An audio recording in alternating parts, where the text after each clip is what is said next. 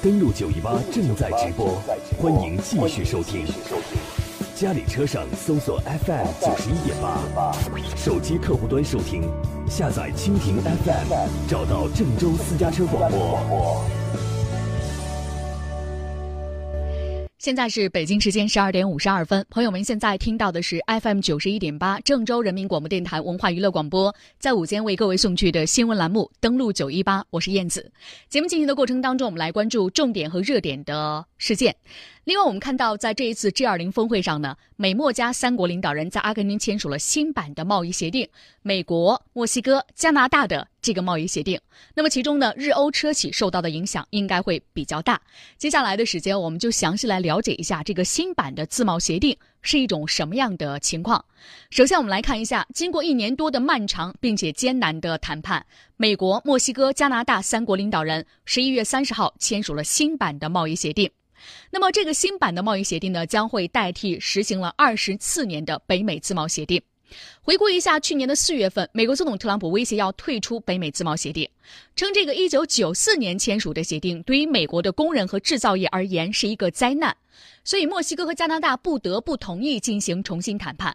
而特朗普三十号在签署仪式上宣布取得胜利，并且称这是一场斗争，斗争有时会促成伟大的友谊。新版的。自贸协定真的是好极了。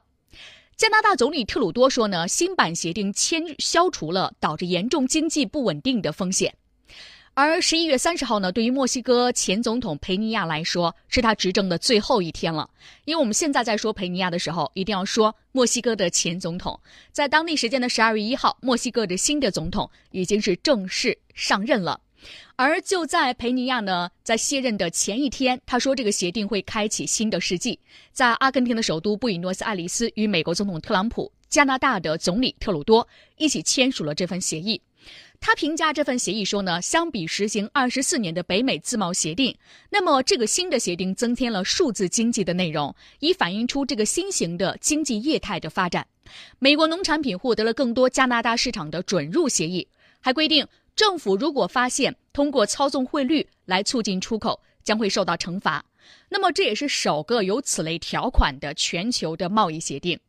而尤其令外界关注的是，新的协定有一个最大的变化出现在汽车行业当中。汽车行业规定呢，北美地区生产的汽车必须有百分之七十五的组成部件来自这个地区，原定的比例呢是百分之六十二点五。另外呢，必须有百分之四十到百分之四十五的汽车零部件由时薪十六美元或以上的工人来生产。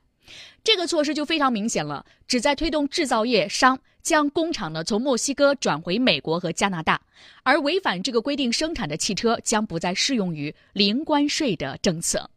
所以，如何来看待这份新的协议呢？来听一下对外经贸大学的教授熊礼立先生。对此所带来的一个观察，我们来听一下他的详细的介绍。仔细观察美墨加新自由贸易协定，其实呢还是没有脱离特朗普一贯的执政理念，一贯对于国际贸易的基本的逻辑，那就是美国呢必须重振制造业，而重振制造业呢，首先就要重振汽车业，而重振汽车业必须使美国呢能够对抗来自德国和日本等其他国家汽车厂商的强势竞争。首先呢。规定至少百分之七十五的汽车零部件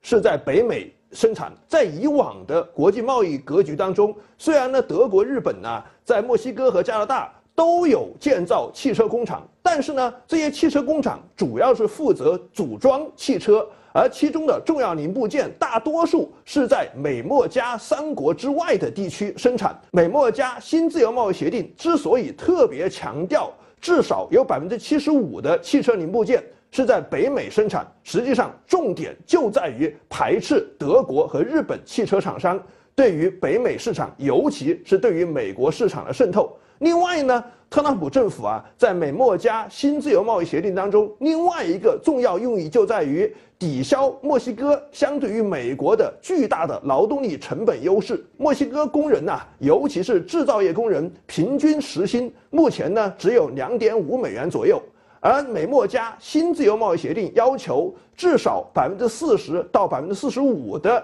汽车是由时薪不低于十六美元的工人生产，实际上就是美国方面呢，就是特朗普政府要给墨西哥方面强制加薪。说到底了，特朗普当然不是在为墨西哥工人的福利考虑，他也不是呢担心墨西哥工人工资太低，生活水平下降。他其实考虑的就是如何能够将墨西哥相对于美国的这样一种劳动力成本优势消化于无形，将以汽车业为代表的制造业相关的就业机会能够更多的留在美国。嗯来看待一下，美国去年进口大约有四百五十亿美元的汽车零部件，其中有一半是来自区域之外。有分析认为呢，如今如果推出新的协定之后呢，美国企业从区域外进口的主要零部件的这种情况将会减少。此前呢，由于墨西哥的生产成本低，并且是北美自贸协定的签署国，因此呢，在整个墨西哥生产的大量的日本和欧洲的这种汽车的零部件顺利出口到美国。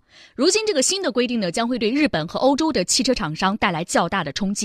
另外一方面，在新的协议签署之后，下一步需要获得三国议会的通过才可以获得通过。虽然特朗普很乐观地称这个协定会得到国会的批准，应该不成问题，但是美国新一届国会将会在元旦之后正式开始履职，众议院呢届时将会由美国的民主党来把持，而有望在明年执掌众议院的加州民主党议员南希·洛佩西。已经警告说，目前的这个草案远远不够。民主党的众议员马西则批评这个新协定的签署仪式呢是一场舞台表演。报道称啊，民主党为了争取更多的筹码，不会轻易的通过新的协议。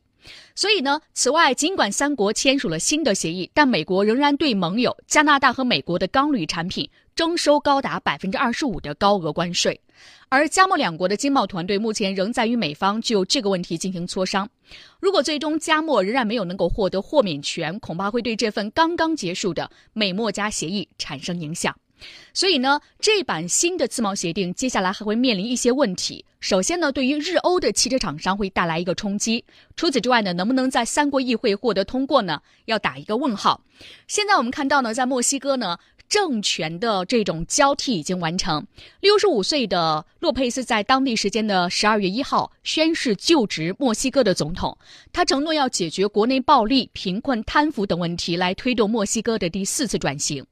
媒体就评论称呢，美墨关系呢将是洛佩斯政府面临的一个重要的挑战。